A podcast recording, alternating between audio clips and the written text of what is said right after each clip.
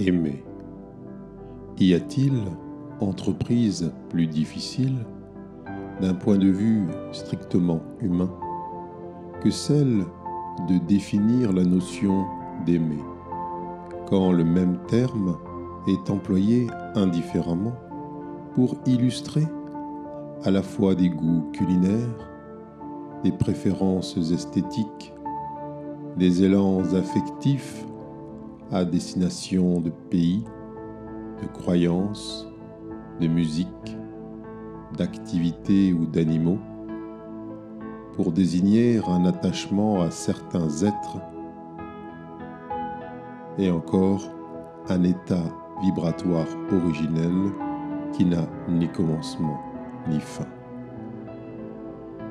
Par amour de la patrie, de ses enfants, de Dieu, d'idées, du pouvoir, des richesses ou d'une certaine conception de la liberté, l'on ne cesse de séparer, combattre, éloigner, juger, repousser et exclure.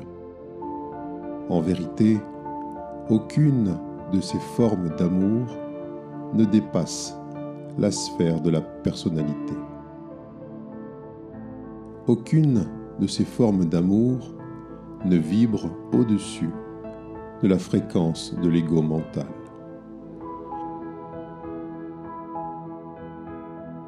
Simplement, lorsque l'on entend s'approcher de ce que aimer au sens de la source implique, alors le chemin passe par l'identification en soi de ces aspects de l'amour humain qui nous maintiennent dans la dualité. L'amour est cette force immuable qui permet la cohésion des mondes et de ce que chaque monde contient. L'amour est le ciment entre toutes choses, de l'infiniment petit à l'infiniment grand. Il est ainsi à concevoir que, aussi longtemps que l'on aime une chose par préférence à une autre ou au détriment d'une autre, ce qui nous anime et que l'on appelle amour est un sentiment fluctuant, périssable et temporel, cause de bien des souffrances pour la personne que nous croyons être. Ce que l'on nomme chagrin d'amour est l'un des aspects bien connus de cette forme d'amour incomplet, traversé de besoins, d'attentes et donc nécessairement de peines et de déceptions. Aimer ne se résume pas à dire ce je t'aime qui, le plus souvent, n'est que l'expression d'une émotion, au mieux d'un sentiment. En l'occurrence, celui de partager une certaine affinité relationnelle avec quelqu'un. Nous trouverions saugrenu, de la part du soleil, qu'il se mette soudain à nous annoncer qu'il rayonne ou qu'il brille. Pourtant, nous attendons fréquemment d'autrui cette même déclaration. Tant que nous croirons que l'autre est l'objet ou la cause de l'amour que nous sentons circuler à travers nos cellules, nous souffrirons du fait que cet autre, tôt ou tard, ne sera plus avec nous. Aimer l'autre n'est pas se nourrir de sa proximité physique, puis ressentir une forme de manque du fait de son absence. Cela est juste le signe d'une difficulté à se retrouver seul avec soi-même.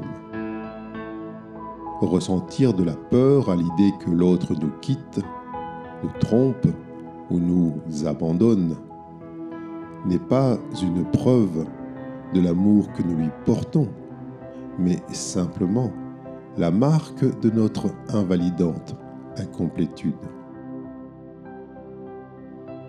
La jalousie, pouvant se manifester au sein d'un couple, n'est pas la marque d'un amour possessif, mais juste celle d'une peur certaine du vide et d'un manque de reconnaissance de soi. Éprouver de la peur pour nos proches, parents, enfants, amis, conjoints, n'est pas l'une des conséquences de l'amour que nous leur portons, mais bien de notre illusion d'être séparés d'eux, et donc de notre essence. On parle souvent d'amour inconditionnel. N'est-ce pas là, en définitive, un curieux pléonasme? Quel est cet autre amour qui serait, par conséquent, sous condition? L'amour n'est-il pas nécessairement inconditionnel? S'il se met à revêtir des conditions à son expression, ce dont il s'agit est autre chose. Tout est parfait et, certes, chaque nuance possède sa raison d'exister, mais n'appelons pas cela du même nom de ce qui, de toute éternité, coule de source. Le soleil éclaire-t-il avec moins d'intensité la cour intérieure d'un pénitencier que celle d'une école maternelle, au prétexte que certains seraient moins aimables que d'autres? L'amour est une cause en lui-même, tout comme la joie, autre état naturel, il n'a nul besoin d'une stimulation extérieure pour se manifester et ne peut cesser en raison d'un élément extérieur. Qu'avons-nous, nous, humains, à répondre à cette question, ce que aimer signifie? La même chose que répondrait un poisson un aigle qui lui demanderait d'expliquer ce qu'est nager.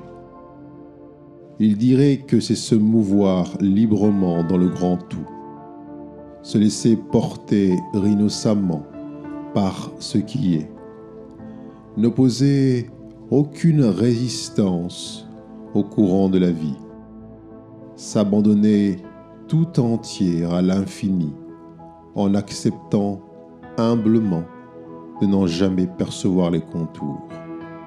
Il dirait que c'est danser avec tous les autres êtres aquatiques, quelle que soit leur forme, leur taille et leur couleur, sans jamais s'accrocher à l'un d'eux, dans la fugacité joyeuse du moment présent en permanence renouvelé.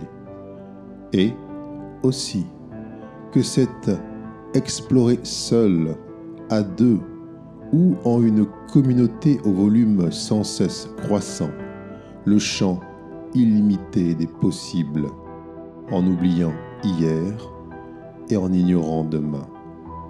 Alors, puissions-nous, nous, humains, comprendre que aimer, en vérité, c'est se savoir l'origine est la destination de tout l'amour du monde et que aimer, c'est être capable d'emprunter, animé d'une joie immuable, l'infinitude des chemins menant de cette origine à cette destination.